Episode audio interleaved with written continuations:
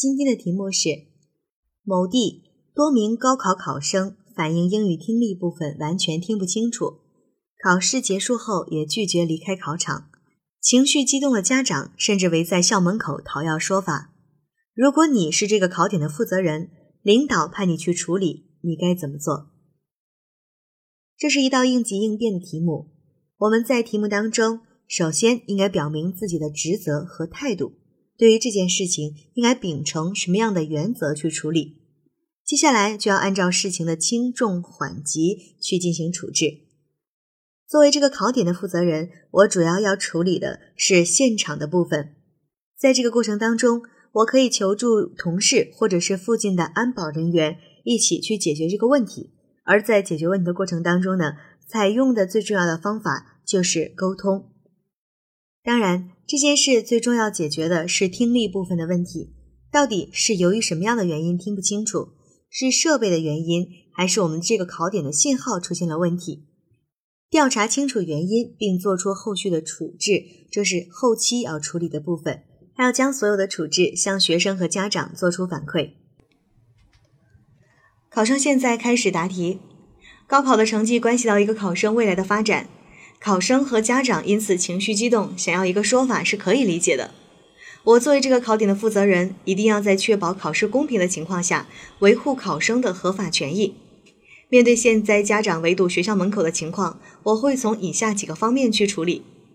首先，我会联系学校的保安以及附近的公安干警，请求他们协助维护校园秩序，防止某些家长因情绪激动做出过激行为，切实保障学校和群众的安全。我也会马上赶到学校门口，用大喇叭向在场的家长和考生喊话，告知他们我是这个考点的负责人。他们焦急的心情我非常能够理解。我们已经将他们反映的情况向上级部门和领导进行了汇报，上级部门对此非常重视，答应我们会在核实清楚后及时的反馈。希望大家能够耐心等待事情的结果。另外，堵住学校门口对解决问题没有任何帮助。反而还会影响大家的心情和身体，所以我会派一个工作人员来登记大家的联系方式，请各位家长有序的留下自己的联系方式，以便我们有结果之后可以及时告知。也请各位关注我们的两位一端，后续有任何消息都会在上面公布。其次，将校门口人群疏散后，我会配合上级部门和领导做好调查取证工作，核实真相，查找原因。核实考生反映听力部分听不清楚是设备问题、信号问题，还是个别考生由于过于紧张而出现的情况？如果是设备或信号问题，就进一步调查，除了这个考点外，在其他考点有没有出现类似的问题？如果经查证核实后，是因为个别考生过于紧张没有听清楚，并非是设备或者信号的问题，我们会通过两位一端向各位考生家长说明。并出示相关的证据，证实考试的公平性。如果的确是由于设备或者信号等客观原因导致听力没有正常播放，则需要向教育部申请重考听力部分。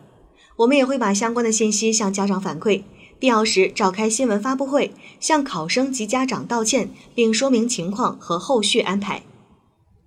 最后，在高考中出现这样的问题，给我们的工作敲响了警钟。高考关乎考生的命运和前程，即便这次的确是个别考生因为紧张而出现的问题，也是对我们的一次警醒。在以后布置考场时，必须要反复做好设备的调试和测试，避免因为客观原因出现问题，影响整个地区的考试进度。考生答题结束。